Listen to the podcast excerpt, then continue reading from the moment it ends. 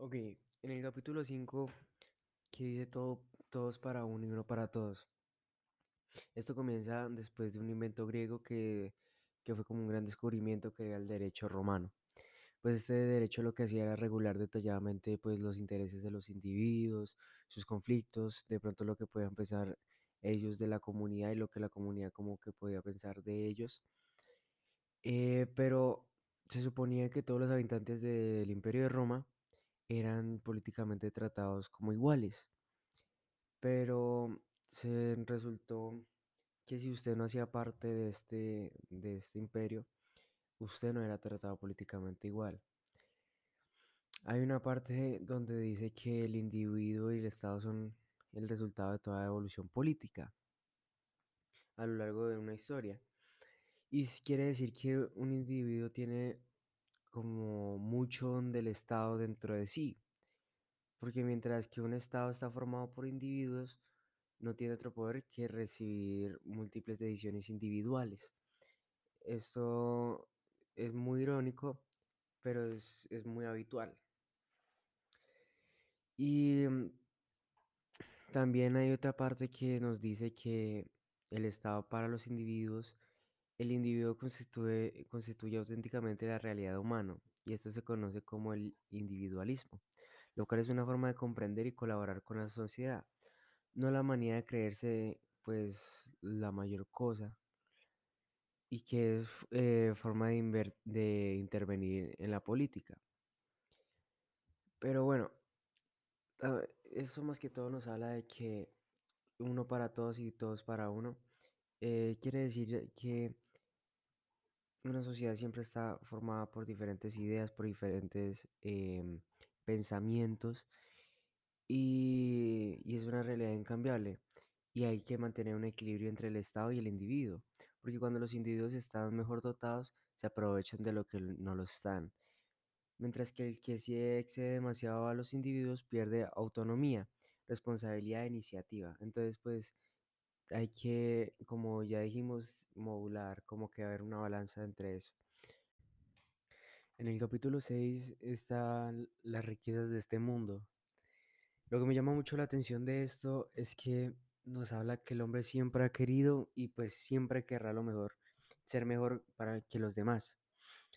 Como se dice en capítulos anteriores, el hombre es competitivo por la naturaleza, por lo cual siempre desea tener mejores cosas que los demás individuos y hasta el punto de poner en un segundo plano las necesidades básicas. Y también pues impone como principal caprichos pues que no, no tienen nada que ver, como, solo como para sorprender.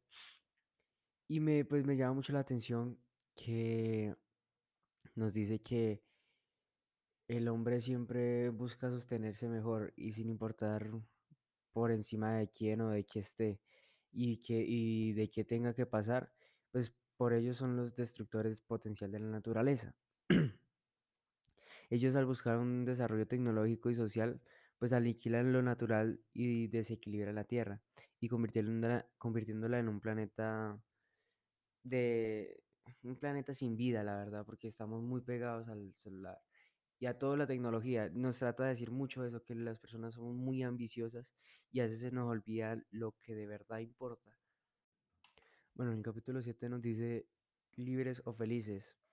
Esto comienza diciéndonos que siempre van a existir y existirán dictadores y que siempre pues dictadores y, y, que, líderes que siempre impondrán sus necesidades individuales por encima del bien común nos dice que, que el problema no son los malos líderes, sino que, como vimos en el capítulo, quien manda aquí, el ciudadano le tema su propia libertad.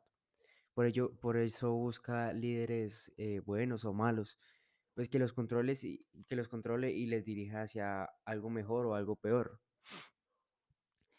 Y pues me di cuenta que le tenemos eh, como miedo a nuestra libertad y a, la a restar responsabilidades. Y como ya dije anteriormente, por eso nos dejamos impulsar por sistema económico, político, por propaganda, no sé, por ejemplo de, por el ejemplo de los demás, por su educación o por la falta de ella, o por las costumbres, por las órdenes de sus superiores, por el orgullo, por figura, por muchas cosas.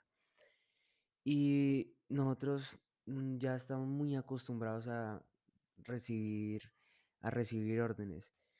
Ya es como una naturaleza. Pero el hombre es mandado y me di cuenta que el hombre es mandado porque quiere y porque no puede hacerse cargo de sus propios asuntos. Como ya dijimos, le tenemos mucho miedo a enfrentar la vida tal como es. Y no sabemos, y tenemos miedo a no saber qué hacer, ni qué reaccionar, y qué decir, nada. Entonces, por eso mismo, buscamos a alguien que nos ayude, que nos dirija, un líder. Y ya para despedirse, el autor de este gran libro nos dice que nosotros los jóvenes estamos obligados a aprender para no terminar siendo como esas personas que no saben liderar un grupo. Pero no se pueden generalizar a los jóvenes como decir que son irresponsables, violentos o santos. Pero pues hay que resaltar que los jóvenes responsables saben que no viven en una utopía. Pero al igual que todos les gustaría sostenerse en ella, mientras los irresponsables creen que todo es color de rosa, como los enamorados y no es así.